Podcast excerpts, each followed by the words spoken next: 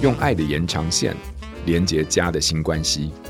我是陈品浩，欢迎来到关系相谈所，陪你觉察内在自我，理解人我差异，让爱与连结不断线。Hello，各位亲爱的听友，大家好，我是品浩。关系相谈所经常收到大家的回馈，表示自己从节目中获得启发，也改善了家人之间的关系。这对我们来说是非常重要的鼓励。最近，Podcast 订阅制兴起，透过订阅，不仅让听友能够获得额外的福利，也帮助节目能够长久的持续下去。因此，想要邀请大家来帮我们一起填写问卷，能够让我们规划出更符合听友需要与期待的订阅内容。只要完成问卷，就有机会参加抽奖。奖品分别是邓医师的书《有你更能做自己》，还有我的书《心理韧性》各一本哦。问卷连接放在文案当中，即日起到十月二十四日截止，十月二十八号公布三位幸运听友，希望你就是抽到证书的幸运听友哦。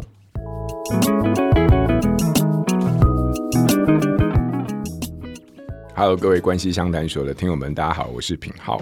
哎，不知道大家这个礼拜过得好吗？那长期收听亲子天下 Podcast 朋友一定都知道，就是说我们其实每天都有非常多不同的、多元的、丰富的节目。那每一个隔周五啊，其实我们的一个老朋友呢，也是大家知名的一个主持人泽爸，会在这个爸妈烦什么的节目当中呢，啊、呃，跟大家一起来分享。你知道，就是在生活当中、亲子关系里面啊，任何的议题当中，让爸妈非常烦心的任何的大小事。所以今天我们就特别请哲爸呢来到我们关系枪谈所，一起来聊聊关于这些亲子相处当中的议题哦。来，欢迎泽爸。嗨，各位听友们，你们好，欢迎来到爸妈烦什么？这段不能卡，这段不能卡。来，泽爸，来来，平浩好，平浩好，是是，因为泽爸刚刚有点哎吓到，就想哎，本来不是说好后面再介绍的吗？没有来这边就是说，因为大家都知道是泽爸要来啊，所以说就先请泽爸跟大家打招呼啊。对啊。那之所以今天请泽爸，是因为啊，在八月底的时候，其实泽爸刚好就在亲子天下出了一本新书啊，就是对话中让孩子感受爱。那其实他一刚上市的时候就上了这个亲子教养类的第一名。那这本书的内容非常丰富，而且非常实用，里面有非常多大量就是非常能够呼应我们日常生活当中的案例，而且呢，在书里面还有提到非常多的情境。我相信就是这些情境，其实只要是爸爸妈妈 或者是你是孩子的话，其实你们你们都不陌生，因为这就是我们大家生活当中的日常啊。然后你也会发现，就是当孩子越长越大的时候呢，其实啊。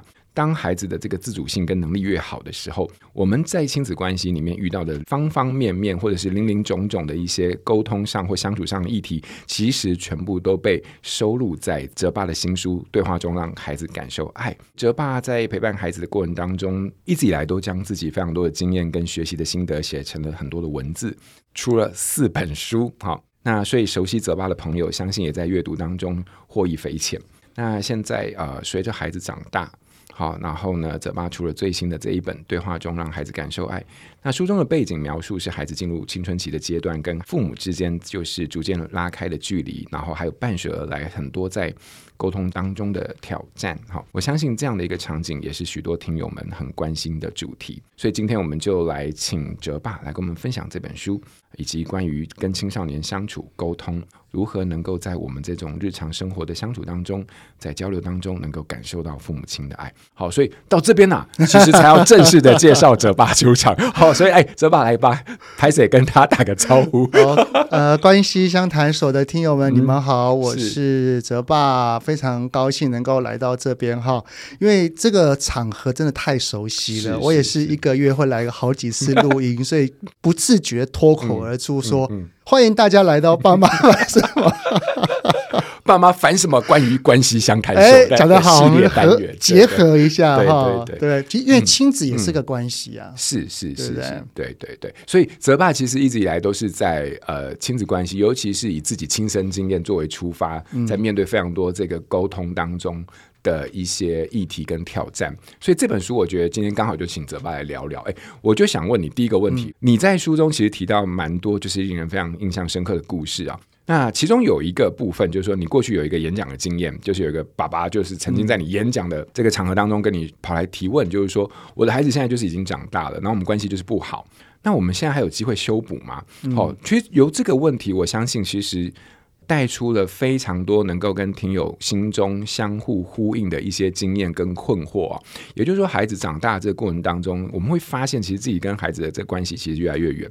所以，来泽吧，嗯，就是说，从这么多年的，不管是自身的经验也好啊，或者是说在演讲当中，或者说在非常多听友的这个互动的经验当中，你观察到，在青春期这个阶段是什么东西，是什么原因拉开了就是亲子之间的距离啊？呃，其实这一本书对话中让孩子感受爱，不仅仅是否青春期的孩子或他们的家长，是其实是全龄都可以，就是两岁到十八岁。但是为什么今天会想要主要来谈青春期呢？因为关系这两个字，通常都是在青春期的时候，爸爸妈妈突然有一些警觉性了，觉得哎，怎么他不太理我们了？怎么我们在一起，但是他却总是在划手机？诶，怎么我问他问题，他开始说没有啊，差不多啊，可能吧，一般般。或者是我们想要找他，然后他要么就是神话一哥，不然就是躲房间。这个青春期的时刻会让很多的爸爸妈妈警觉到，好像我们的关系出了一些状况。而这个状况通常在孩子还年幼的时候是发觉不出来的，对不对？像。呃，我们的孩子如果是学龄前，我们去幼儿园放学接他回家，通常我们的孩子都是爸爸，我告诉你哦，妈妈，妈妈今天我跟你讲哦，今天同学怎样，今天老师怎样，噼里啪啦一直讲，甚至还要我们跟他说好了，可以了。嗯，你好吵，来，我们来玩一个一分钟不说话的游戏。对对对对对对，所以通常哈，我会强调这一点，是因为。当青春期的孩子跟爸爸妈妈遇到了关系有一些疏离，其实不是那个时刻才发生的，往往都是已经累积了一段时间。只是这一段时间，爸爸妈妈可能要么就是没有发现，要么就是工作太忙碌了，不然就是太习惯从以前到现在的相处模式而稍微忽略掉了。不过爸爸妈妈有发现，例如像刚刚我书中所写的这位爸爸。有发现总比没发现好。嗯嗯嗯，他因为发现了，所以才会想要来询问有没有别的方法来拉近跟孩子的关系，也就表示这位爸爸是在乎的。嗯，因为在乎，所以才会想要改变。对，所以在这一本书里面，其实就讲述了一些关于可能在孩子还年幼的时候，爸爸妈妈如果在对话当中。然后在相处当中，有一些稍微没有注意到，反而不小心让孩子跟我们的关系渐渐疏离的话。我们可以怎么去把他拉回来？嗯，就是当他惊觉到我们亲子关系已经跟以前不一样的时候，嗯，有这样的一个觉察开始的时候，那我们大概可以透过在书中的阅读过程当中，可以找到一些在跟孩子们重新再搭上沟通桥梁的一个机会。其实里面讲了蛮多的部分，嗯，包含了第一个就是如果孩子还年幼。他是依赖我们的，嗯，那我们要怎么跟他维系好我们之间的互动跟所谓的平衡？嗯，这个平衡并不是说爸爸妈妈其实在孩子还年幼的时候是要完完全全花很多的心力去照顾孩子的，但是我们在照顾孩子之余，我们也要懂得去关照自己，我们也要试着让自己有放松。也要有 me time，然后也要去欣赏自己这个过程，然后等到孩子越来越大之后，我在书里面有写一句话，就叫做有一段关系从一开始就注定两个人要分离，就是亲子关系。所以当孩子年龄越来越大，他就是会往爸爸妈妈的反方向又隔了好几步，然后越来越往我们。看不到他的背影，所以这一段过程，爸爸妈妈是在放手，但是也是在提供给孩子一些很重要的东西。我在书里面会提到的安全感啊、无条件的爱啊等等的，还有接纳等等的东西。然后，如果真的要去跟孩子拉回那个关系，如果前面有一些疏忽了，然后有一些自己也不是故意要去忽略掉的，然后我们发现到怎么孩子最近跟我们的互动有一些平淡，甚至到了疏离的状况，里面就会有蛮多的例子是可以去想一些办法去跟孩子拉回那个连接感的。我举一个简单的例子啊，假设说一个青春期的孩子他回到了家闷闷的，然后我们看到他的表情，问他说：“哎，你怎么了？”你干嘛苦一张脸？你你有事吗？结果可能孩子他不想讲，他就只说一句没事，没有啊。哦，很烦呢，干嘛一直问？嗯，那这个时候有些爸爸妈妈可能就会被孩子的反应给激怒了。其实，呃，孩子不想讲，一定有他的原因，原因有很多种啦。那关系没有那么紧密是原因之一。嗯嗯，如果我们希望能够表达善意，让孩子之后有机会愿意开口。我们可以试着这么说，就是表达我们的良善之意就好了。例如说，好孩子啊，嗯，爸爸会问你，是因为爸爸看到你一回到家表情怪怪的，我想要关心你而已。但是如果你没事的话，那就没事。但是你的心中是有事情的话，爸爸想让你知道，不管你发生任何事情，当你想要找一个人说，爸爸一定会听你说，爸爸一定会站在你这边陪你一起想办法的，好吗？嗯嗯，然后就就这样子，我相信试一遍、试两遍、试好多遍，孩子有感受到我们的温度，他可能有一天他会鼓起勇气想到爸爸讲的这句话。如果你想要找一个人说，爸爸会听，爸爸会陪你讨论，哎，说不定他就开口了。呀，嗯，我相信刚才听友应该在 听到泽爸这一段的时候，尤其是这一段最后的这个示范时候，应该心中都会有一些蛮。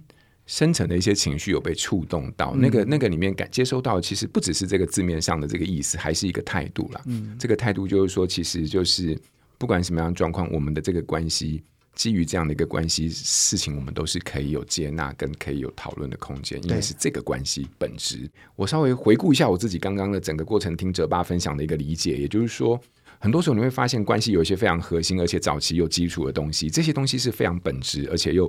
影响深远的一些部分，那可是有时候我们就是基于各式各样理由，我们并不是故意的，但是我们总是会忽略掉在这个过程当中的一些回应或者是照顾。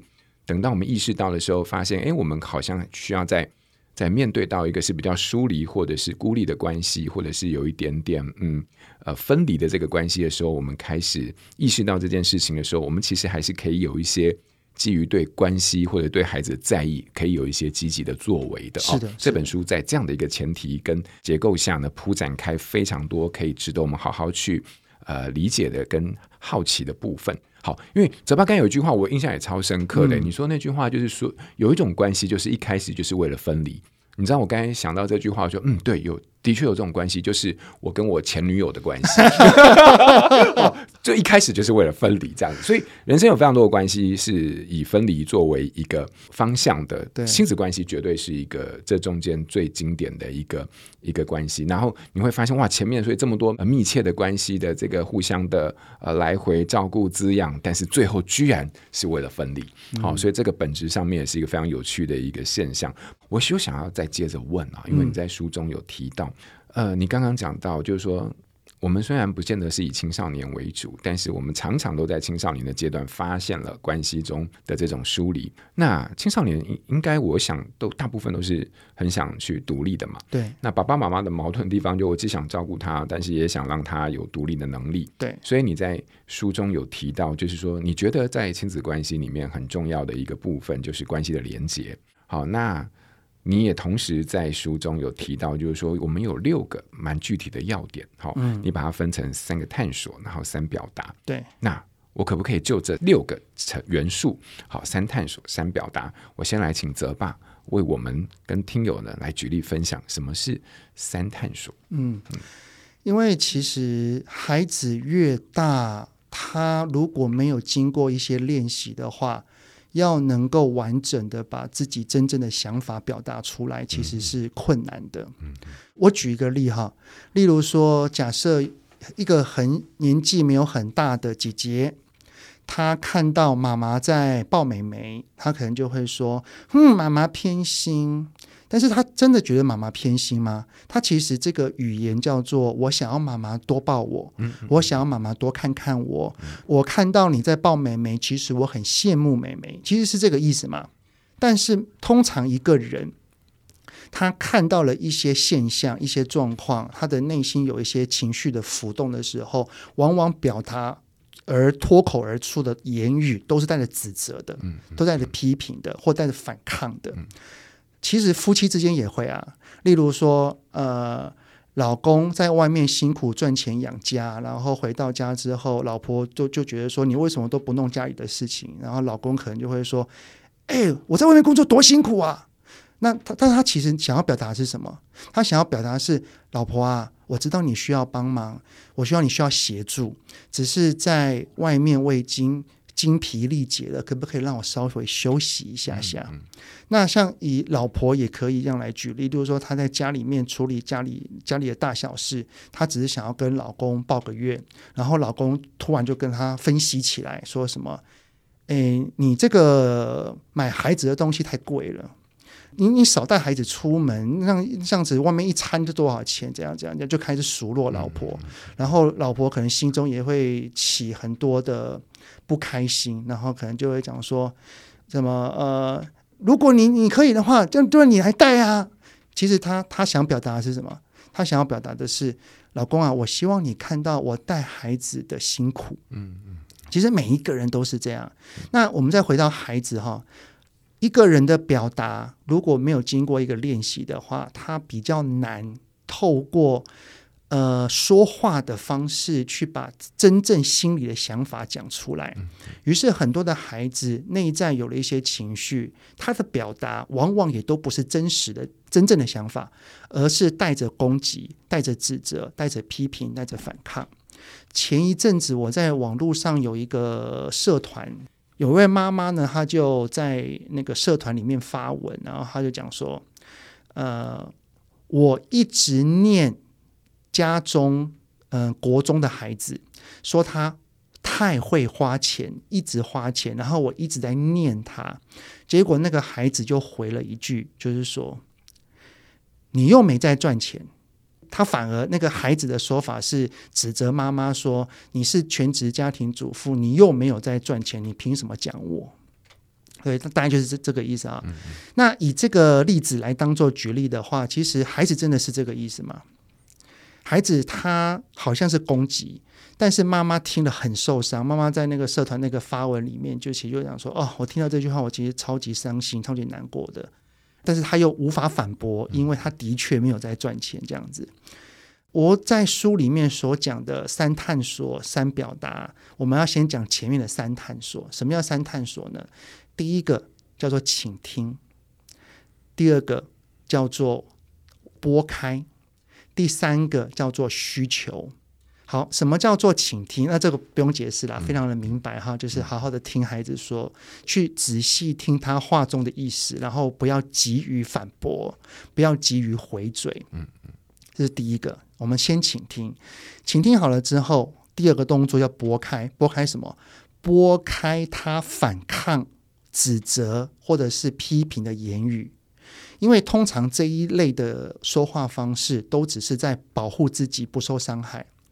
例如哈，就是说，像刚刚那位妈妈，她一直在念孩子花钱花太凶。其实孩子他可能会因为妈妈的某一些言语而受伤了，孩子也受伤了，因为那个妈妈没有讲述里面的详细的细节啦，这一些都是猜测而已。然后孩子也受伤了，孩子一受伤，他就会说出那一句，就是说啊，你也是全职妈妈，你也没在赚钱，你凭什么讲我？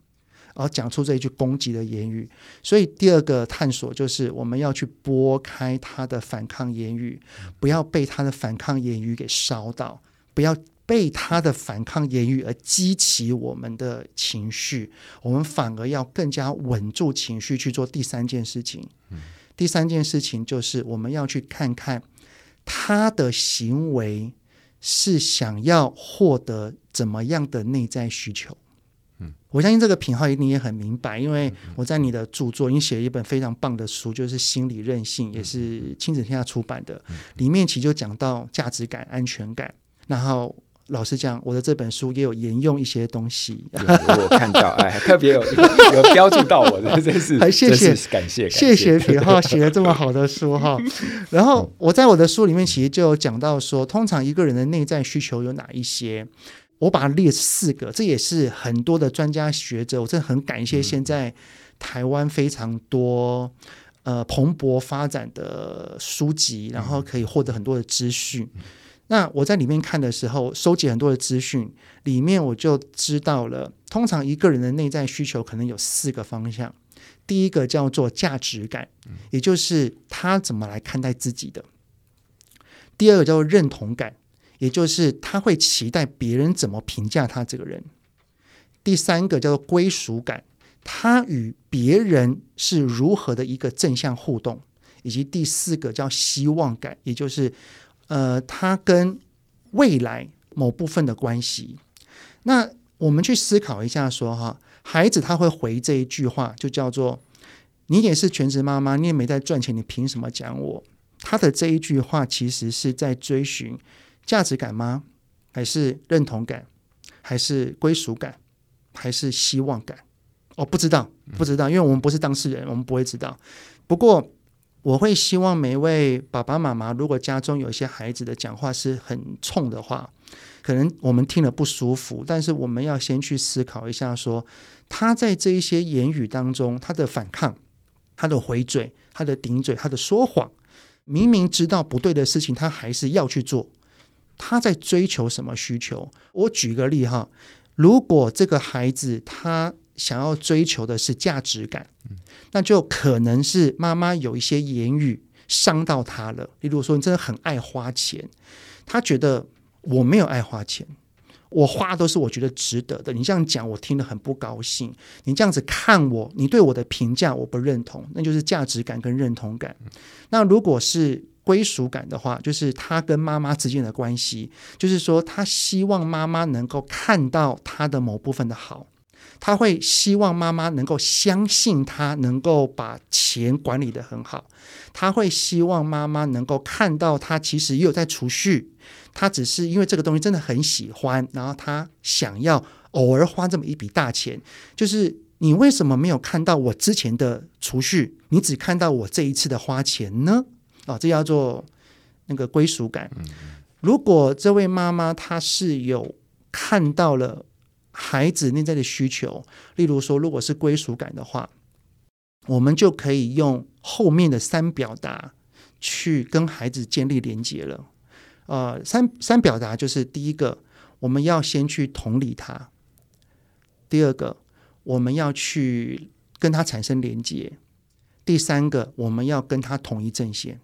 假设以刚刚那个文章里面的言语，孩子说了那一句话，妈妈听了很受伤，因为妈妈一开始先念孩子，结果孩子回了一句，就是说你也没在赚钱啊，你凭什么讲我？那如果依照他们的互动跟认识，知道说孩子的内在是希望妈妈能够看到他的好。而不是只有看到他的不好，希望妈妈可以看到我其实也有在存钱，我只是偶尔花这笔大钱，你为什么叫一直念我？哦，假设这样子啊，那妈妈理解到了之后，其实就可以这样子回他的孩子，就跟他讲说，那当然了，这个部分一定要冷静完之后再去讲话。如果在情绪不稳的情况底下，应该说不出任何好听的言语。我在书里面也有提到所谓的如何让。内在的情绪有个正向流动的方法啊，让我们心情能够稳定。稳定一点之后，我们就可以跟孩子说：“孩子啊，你刚刚讲那一句话，你说妈妈都没有在赚钱，然后凭什么讲你？感觉你因为妈妈念你很生气，对不对？”然后那孩子说：“对，你为什么要一直念我？”哦，那我们就可以试着去连接到他了。那孩子啊。你会这么生气，是因为你觉得你平常有在存钱，但是妈妈都没有去称赞你，妈妈都没有看到，好像认为理所当然。然后这一次你因为一个珍贵的东西而花钱，然后妈妈就一直念你，你感到很委屈，是不是？然后孩子他可能就会我会点点头，或者是对啊，为什么你都没有看到？啊，等等的啊。然后这个时候就说哦，好啦，妈妈可能刚刚因为太着急了。妈妈觉得你存钱存这么辛苦，妈妈看到你都存了那么多的钱，结果就一次把它几乎快花光了。其实妈妈是担心你而已。嗯、那这是你的钱，你要怎么花？其实妈妈应该要学着尊重你的。那妈妈刚刚在之前讲了一些念你的话语，当然里面有一些是我的情绪的话语，这是妈妈要去修正的。那如果妈妈有讲的不对的地方，就是希望你可以先原谅妈妈，然后妈妈也可以去想一想，之后遇到这类的事情，我们可以怎么说会更好。对，所以后面那个看看我们可以怎么说会更好，其实也包含了，如果接下来。孩子的情绪也稳定的话，我们就可以继续跟他说。不过，孩子啊，我能理解你为何这么生气，因为你觉得妈妈误解你。但是你刚刚讲那句话，其实也让妈妈听得很受伤。对，的确，妈妈是没有在赚钱，但是妈妈为这个家，妈妈呃，从你从小到大，我们煮三餐弄饭，其实妈妈也付出很多的心力。我不知道你讲那句话是有意的还是无意的，但是妈妈相信你是没有这个意思的。我知道你是生气，但是你下一次生气可不可以不要对妈妈讲这些话？其实妈妈听得很伤心。嗯嗯嗯，对啊，我我我相信这样讲，孩子多多少少都会听得进去。对，这就是三探索，然后三表达。了解哇，非常的完整。然后就泽爸把一个大概我们生活当中都会类似到非常类似的情境，嗯、其实刚刚在整个分享过程当中很完整的演绎了这个三探索跟三表达，他们大概是怎么样在一个关系里面的互动当中去呈现。好，那泽爸也很贴心的，就是帮我们把它用一个呃很能够结构式的方式去记忆啊，比如说。三探索不确定啊，就是请听、拨开跟这个需求是吗？看他的需求是什么？所以说这个部分其实你会发现，哎，当他变成是一个这样的一个原则的时候，我们大概就比较能够在互动当中有一个可以依循，或者是说有一个有一个节奏，或者是有一个方向，就是说，哎，我现在我可能要先试着去理清，如果这个对话里面蛮多讯息的话，我可能要先理解一下，就是孩子他究竟。这些话背后，他的需求到底是什么？基于这样的一个尝试理解的过程当中，我觉得我们比较能够有机会，就是不被那个比较负面的言语哈所绑架，然后呢，比较能够在那个言语当中去看到他是在什么地方可能遇到了一些需求上的匮乏，好，或者是说遇遇受到一些阻碍。我觉得有这一个层面的理解，尝试有做这样的一个层面的理解的时候。比较能够带出后面的这些表达的机会，所以，哎，泽爸，你刚才说的那个三表达是同理，然后同理，然后连接，连接，然后再来一个是，呃，同一阵线，哦，同一阵线，同一阵线就是我，因为孩子其实哈，蛮多的青少年，嗯，他们也都知道他讲的那句话。有点带冲的，超冲的，啊，或者是 或者是妈妈听了会难过的，嗯嗯，很多的青少年基本上都知道，对，但是他们不觉不觉得他们。有错，嗯嗯嗯，因为他在捍卫他内心的某一块的东西，嗯嗯，所以他不觉得自己会有错，嗯，只是他知道他讲的那句话是不好听的，会让他最爱的人受伤的，他知道，嗯，所以我们最后一个共好，我们最后一个统一阵线的概念，就是让孩子知道说，其实妈妈并没有怪你，嗯，你也是一个正在学习的人，而我也是一个正在成长的爸妈，所以我们一起努力，我们一起调整，我们一起改变。如果永远都是你下一次试着要做做看，你下一次要改进，永远好像都是爸妈对孩子错，嗯嗯，不变的永远是父母，变的都是孩子，嗯，孩子内心也会不平啊，所以同一阵线就是让孩子知道说，我们两个都是需要改变跟成长的人。了解，嗯，这边有一个点呢，我倒是想要帮听友提出来，因为可能有些听友会有一个疑惑，就是说，哦，我刚才听泽爸这样在讲的时候，我觉得这些东西怎么能够那么在泽爸的。口中这么行云流水，然后又这么自然的说出来，可是我可能会发现，我在那个冲突的当下，其实我就是做不到，或者是我超卡关。嗯、好，泽爸，这个等下我想问你，就是你自己在实际上在沟通的时候，会不会有有过把它卡关的地方？不过我要先说的，就是说大家不要忘记啊，就泽爸前面有讲到那个关于三探索的部分，就是倾听，然后拨开跟那个需求。我觉得很多时候是这样，就是说，当我们没有办法看到一个人核心的需求的时候，他会用大量的言语去包覆他的那个需求，只为了避免他自己陷入一个破裂或者是展现出脆弱的那种威胁感。也就是说，一个人当面临自己的脆弱的时候，那对他来说是一种另外一种层次的恐惧啦。所以，为了有时候是保护自己这样的一个完整性，不让自己陷落在脆弱里面，会用非常像泽爸说的这种攻击式的语言去呈现出来。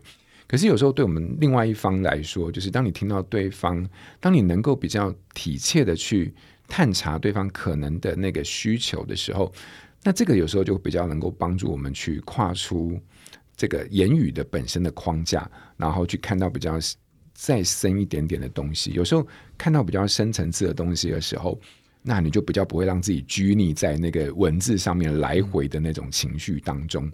好，所以这个东西它是需要，它的确是会需要对一个人深切的理解，以及这个理解的意愿，还有理解的尝试。好，所以我相信他是在。一个呃关系的漫长的一个经营跟互动当中，慢慢去呃累积出来的这样的理解，好，但不要放弃这样的一个理解的努力跟尝试。可是，如果在这个过程当中，还是会有卡关吧？一定有啊，那当然一定有啊。对对，其实品浩你点到一个非常重要的点哈，就是有非常多的，不管是听友也好，还是讲座上面的爸爸妈妈也好。他们在讲座上面，或是看我的书，想要去试试看，就会发现超级卡的。嗯。为什么卡？因为我在书里面也有提到一个观念，叫做惯性。嗯，就是我们已经习惯用什么方式去应对，用什么方式去说话。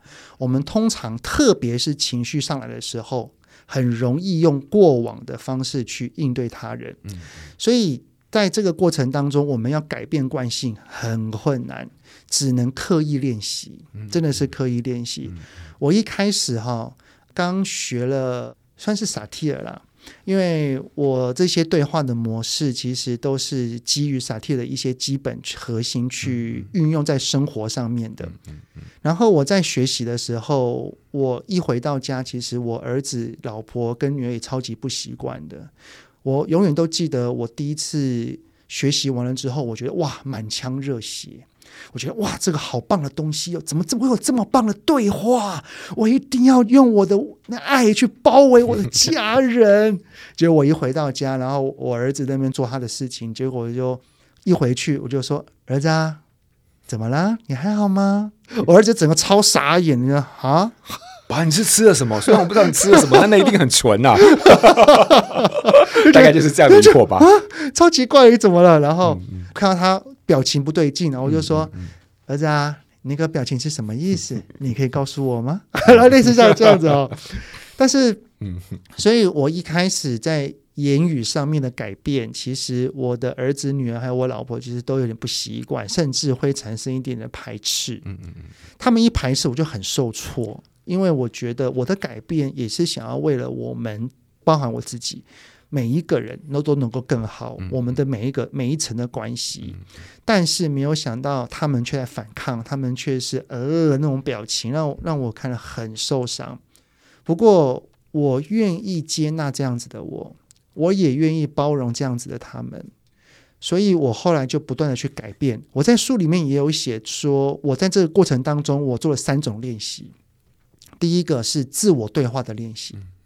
我会在夜深人静的时候去静坐，然后去沉思，然后去思索。例如说，今天跟儿子女儿有一些对话没那么顺，那我就会在沉思的时候去重新排练一遍，就是要怎么说会更好啊？下一次试试看。嗯嗯。第二个，我我真的很感谢我老婆，我就会邀请我老婆说：“哎，老婆，你可以扮演孩子，然后我试着这样说说看，我说一遍。”你是孩子的话，你的感受是什么？你可以告诉我，然后你就回馈给我。如果你觉得很奇怪，你也说我很奇怪，没有关系。然后我就这样跟我老婆做演练。第三个当然直接是对小孩啦。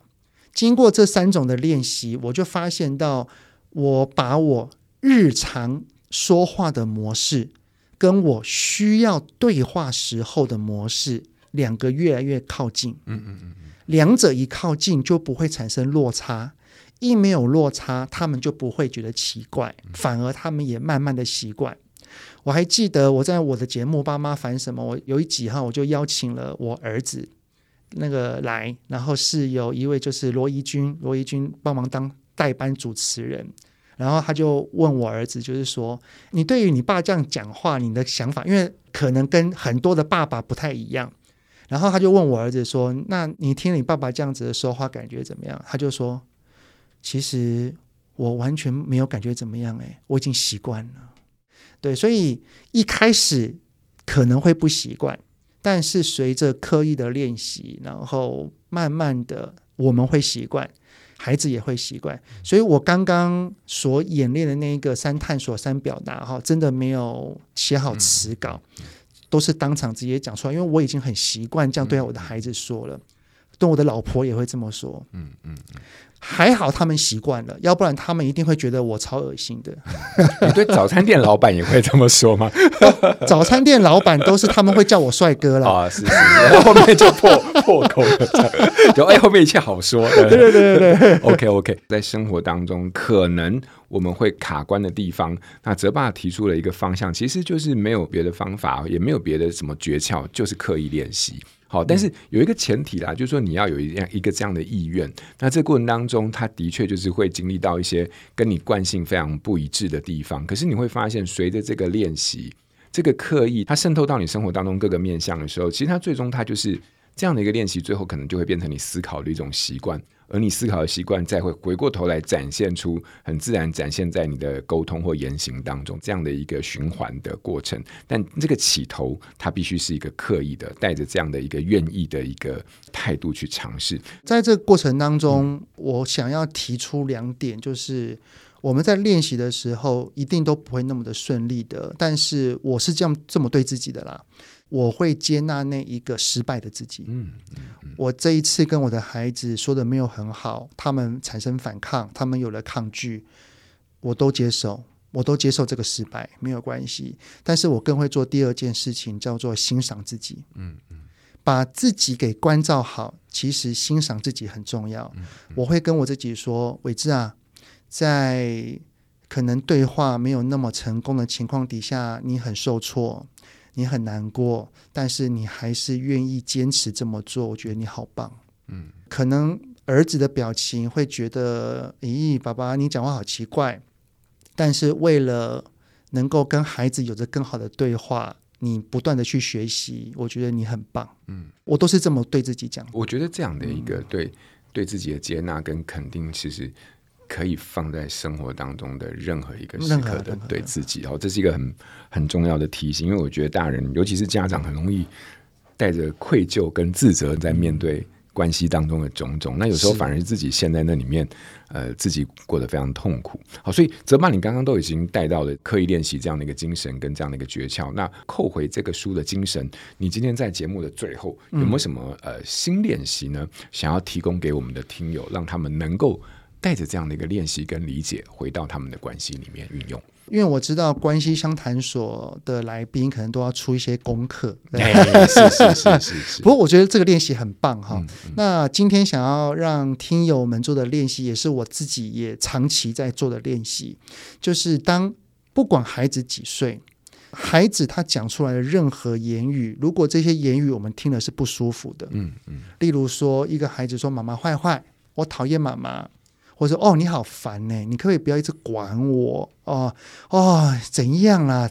哇，这等等的哈，就是有这一些的，不管是表情也好，言语也好，我希望听友们可以做第一个练习，就是我们先不要因为孩子的任何言语、表情、举动而勾起了我们的情绪，我们先试着让我们的情绪可以稍微稳定，然后接下来做第二个。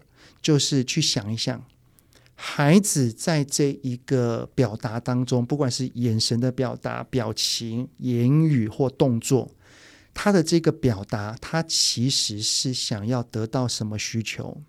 他其实在捍卫着什么？对，我觉得我们可以透过这两个动作去想一想，孩子为何会有这一些举动背后的原因跟动机。嗯嗯嗯，好。所以，我如果把我泽爸的新练习用我的方式来说，就会是你在这个沟通过程当中，你帮对方做转译，嗯，就是你是一个翻译，然后是，是，但这个翻译就是说，他这个言语的背后，你把它翻译的意思，就是说，你要帮他翻译出他的核心的需求，或者是他现在在做这个动作的意图。对，当你帮他翻译这些东西的时候，你就会可能比较有机会发现，你就跳脱出那个在情绪对峙的那个言语带来的那种焦灼。我我举个例好了哈，嗯嗯嗯，假设有一个孩子，意思是说，爸爸爸爸爸爸爸爸，哼，爸爸都不理我，嗯，哎，这一句话其实就在在指责嘛。对，对，我们先去缓和自我的情绪，去想一想，孩子他会说这一句话说，说爸爸妈妈你们都不理我。